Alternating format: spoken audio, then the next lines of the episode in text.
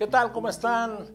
Me da como siempre gusto saludarles con este resumen informativo correspondiente sábado 26 de diciembre del 2020. Esas son las informaciones que usted verá en sus ediciones impresa y digital de El Sol del Centro de este domingo 27 de diciembre, el último del año 2020. Y comenzamos con la información. Nueve de los 11 municipios de la entidad se encuentran a punto de ser colocados en la restricción total de actividades, es decir, en semáforo rojo, ante el nivel de contagios, decesos y hospitalizaciones derivados del avance de la pandemia en territorio estatal.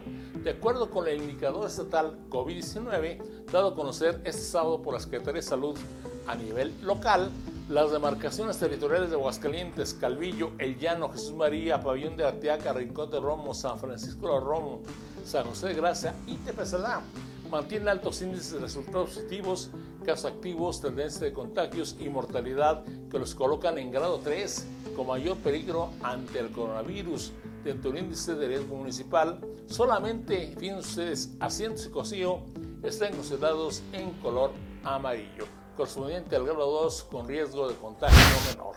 En más información para ustedes, Centros de Consumo solicitan a las autoridades competentes permiso para una ampliación de horario el próximo 31 de diciembre, el último del año, pues la celebración de Año Nuevo es una de las fechas más importantes para el sector gastronómico, pero resulta imposible de realizar bajo los actuales protocolos.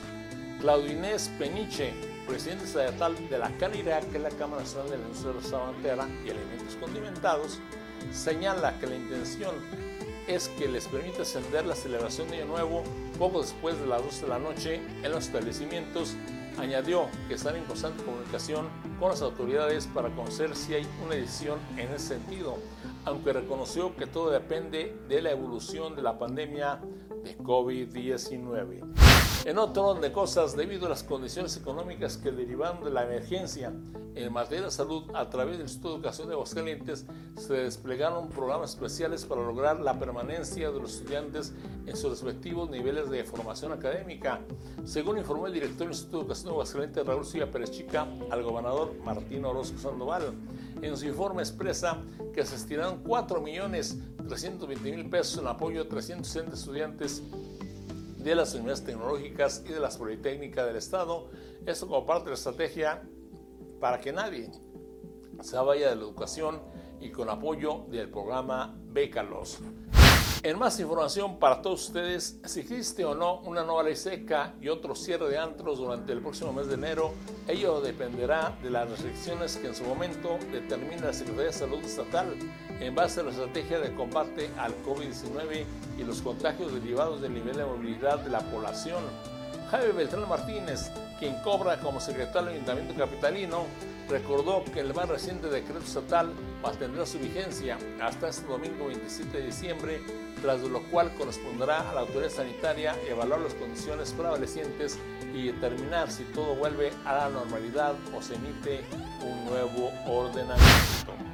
Y en información deportiva, luego de que el equipo de los Tigres consiguiera el título de la Liga de Campeones de la CONCACAF y su pase al Mundial de Clubes, la Liga MX de fútbol profesional se vio la necesidad de modificar fechas y horarios de algunos compromisos del torneo Guardianes 2021, destacando el duelo de los felinos y la oncena de Aguascalientes eh, el sábado 30 de enero en la Universidad de Nuevo León, pues se jugará el jueves 28 y no el sábado como se tenía inicialmente programado. Y en información policíaca, imprudente motociclista atropelló a un peatón y lo envió al hospital.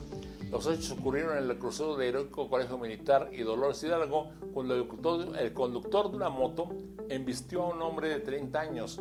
El presunto responsable huyó del lugar de los hechos, pero fue detenido más adelante y puesto a disposición de las autoridades. Cabe señalar que la persona lesionada resultó con una fractura de la pierna.